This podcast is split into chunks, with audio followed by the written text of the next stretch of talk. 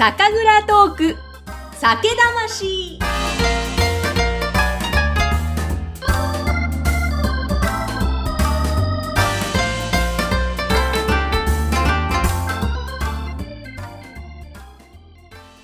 皆さんこんにちは。酒蔵ナビゲーターの山口智子です。今回の配信はクラウドファンディングでご支援をいただきました安さやかさんの提供でお送りしていきます。さて、今回伺っている蔵なんですが、千葉県です。千葉県の香取郡神崎町にあります、鍋棚株式会社代表取締役社長の大塚寛さんにお話を伺います。どうぞよろしくお願いします。はい、よろしくお願いします。大塚です。大塚さん、今、一通りこの広い蔵の中、見学をさせていただきました。ありがとうございました。あのまあ、いろいろお話を伺いたいところあるんですけれどもまずはちょっと目の前にですね美味しいお酒がありますので、はい、早速ではございますが乾杯からスタートしていいですか、はい、ありがとうございます。じゃワイングラスについていただきました、ね、先ほどあのね蔵見学された時に、うん、えっ、ー、ともろみをちょっと舐めていただきましたけどあれと同じ純米不動の純米吟醸のこれはつるしぼりですね、うわありがとうございます。では今日よろしくお願いします、乾杯。乾杯。いただきます香りを嗅ぐだけで幸せが広がりますが、いただきます。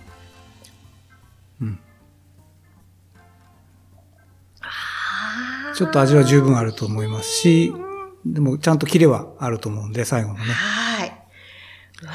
甘みも広がるし、キレもあるし、この甘みもなんか最初フルーティーで、後からなんかお花のような香りというか、いろんなものが混ざって、ねうん、そうですね。結構香り系の酵母使ってますんで。へ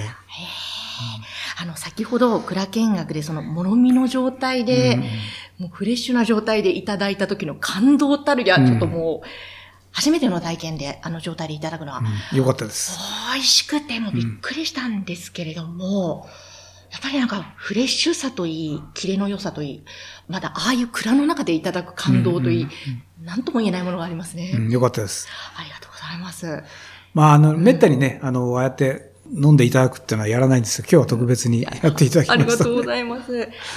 で、あの、まあ、今ね、ぜひいただいているこのお酒、もう少し詳しくぜひぜひご紹介させていただきたいんですけれども、はい、純米吟醸の不動ですね、うん。そうです。これがまあ、こちら、鍋棚の代表銘柄と言ってもいいわけですね。そうですね。あの、元々の、まあ、ローカル銘柄が人油で、その後に、まあ、我々の世代になって作った銘柄が不動っていうことで、うん、まあ、成田の不動様にちなんで作ったんですけども、えーで、まあ、この純米吟醸の吊るし絞りっていうのがやっぱり特徴がありまして、はい、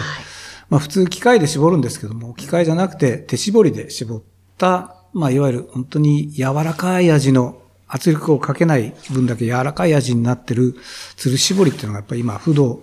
を始めた頃からやってるもんですから、それが一応代名詞にみたいになってて、で、それでまあ今日は乾杯のお酒に使わせていただいたということですね。あの、先ほども拝見させていただいたんですが、吊るし絞り、最後の絞りのところで機械ではなくって、こう、布のようなものに入れた、うんうん、それをもう一滴一滴丁寧に絞るやり方ですよね。うん、そうですね。雫酒をこう、一滴一滴ずつ集めたやつを、こうやって提供するわけですから、本当に、なんつうんですかね。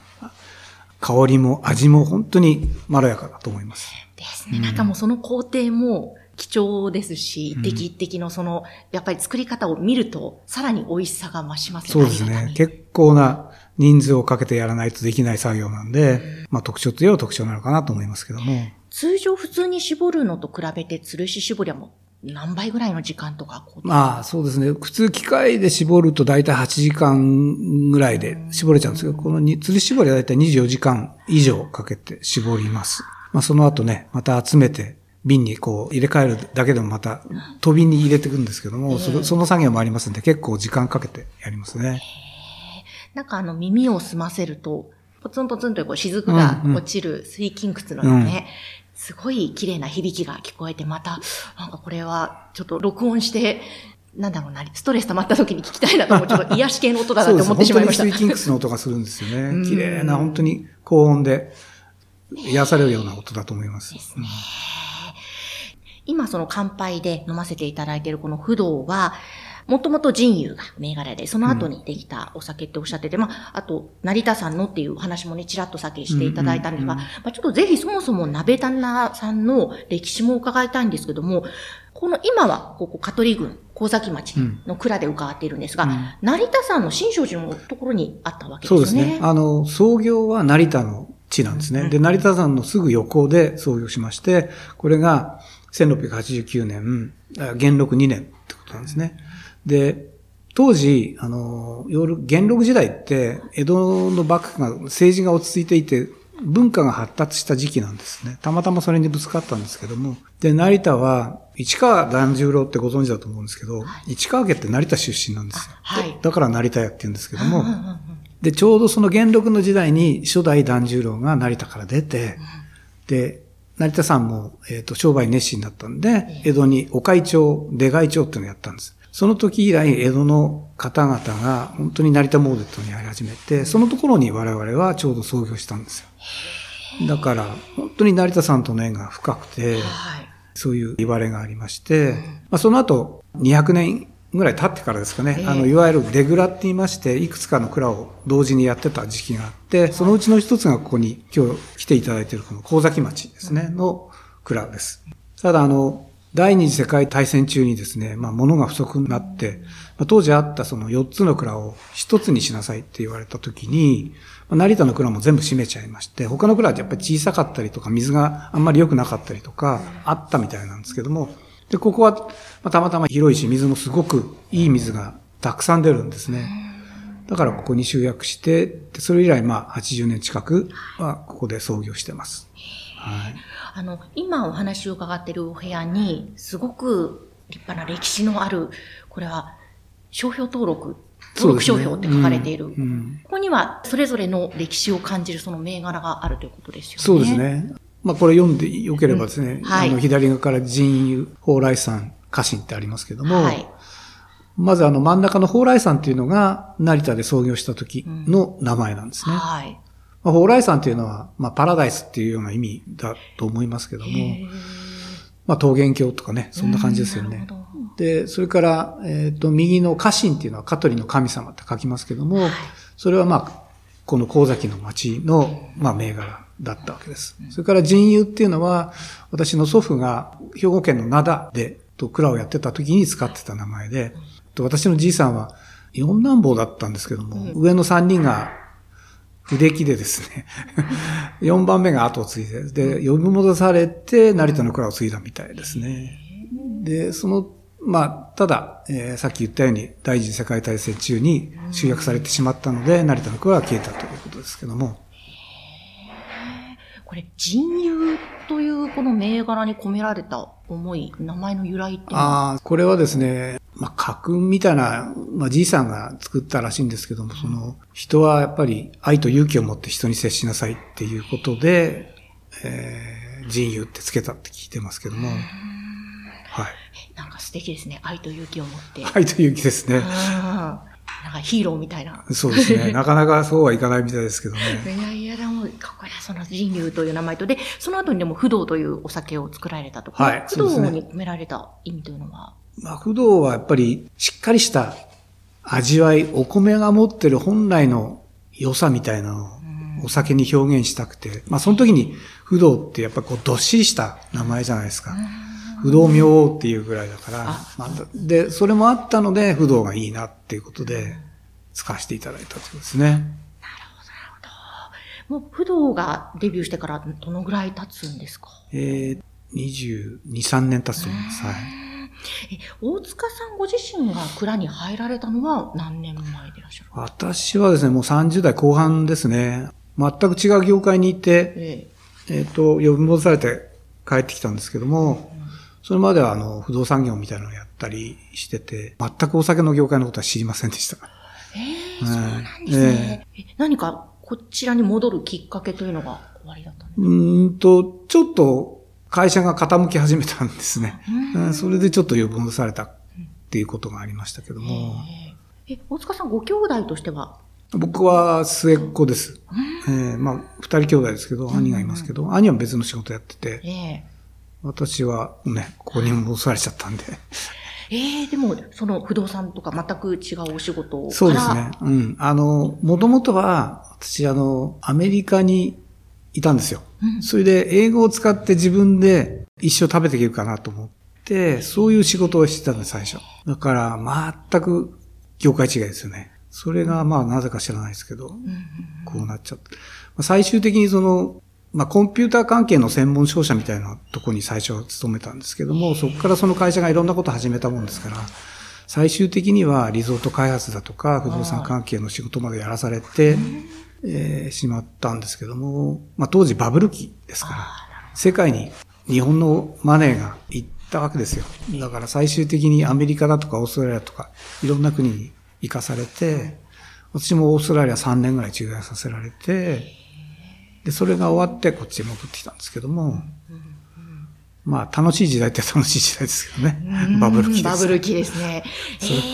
それこそジュリアナ東京ですよ。ああ、ジュリアナ東京、うん、懐かしいですね。懐かしいですね。あの雰囲気でやってましたからね、みんな。うんえ、でもそこからじゃあ蔵に、全く違う業界から蔵にということですね。そうですね。最初はいかがでしたか？いやー、戸惑いましたね、全く。違うので、商売ってこんなに大変なのかって思いましたね。最初は作りも入られてたんですか？いや、当時はですね、いわゆる当時さんクラビツさんを呼んで、お酒を作っていただいてた。はい。うん、それも当たり前の時代だったんですけども、はい、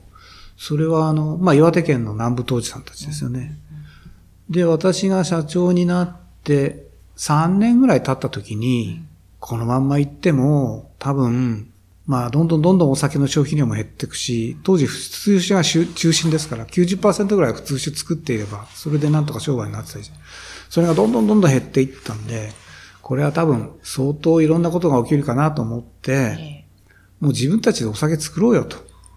で、多分そうやって個性が問われる時が絶対来るからと思って、まあ、あの、私無茶ぶりって言われましたけど、いきなり3年経ってから自分たち酒作ろうって始めて、役員とか社員とか全員で酒作り始めたんですよ。そうね。それってかなりの革命。革命っていうか無茶ですよね。いや、それこそ勇気。勇気ですよね。いや、わからなかったからできたんじゃないってよく言われますけど、いや、そうだったかもしれません。でも、本当に一生懸命やったので、教科書通りの酒ができたんですよ。で、まあ、何年かやってるうちに賞も取れるようになったし、はい、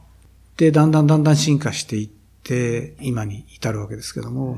まあ、自分たちでお酒作り始めてから約25、6年経ってますね。平成9年からかな。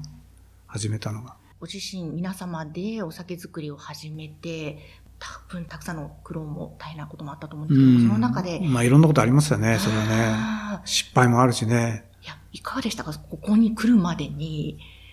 こういうことだったのかとか、こうなのかみたいな、いろんな発見いや、だから失敗は成功のもとじゃないけど、いろんなことやりましたよね。だから、今があるんじゃないのと思いますけど、わからないことだらけですよね、当然。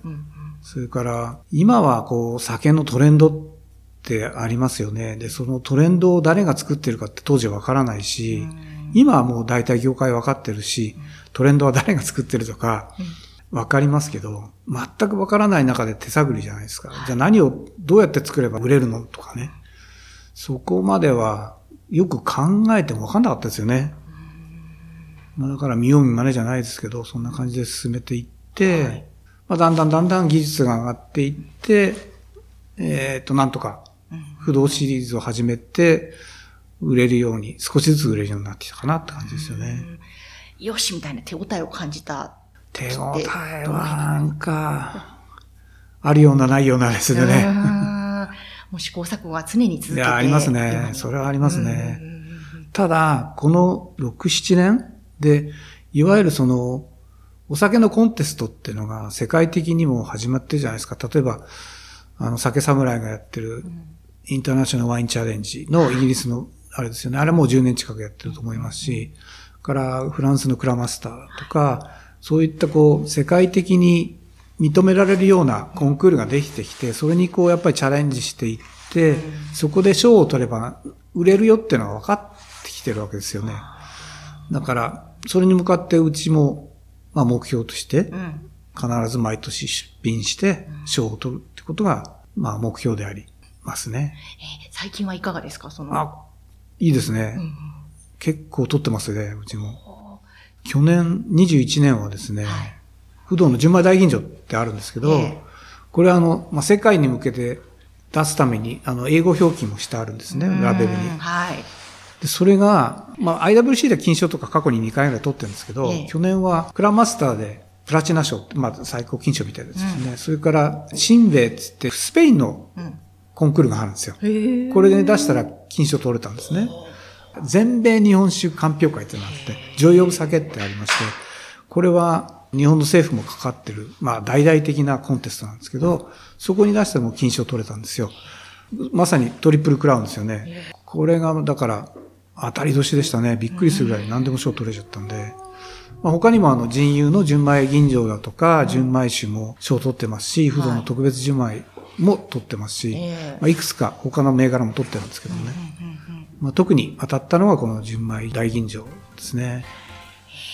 こちらになります。あ、今、瓶を持ってきていただいてありがとうございます。また、こちらですね。ラベルがかっこいいですね。赤い文字で、不動と書かれております。純米大吟醸。まあ、英語表記で海外にもすぐ出せるようにしてあるんですけど。ええーそうだって大塚さんご自身英語ご堪能だからもしかしてこういうラベルの英語表記もまあもちろん自分で考えておお、そうなんですね。い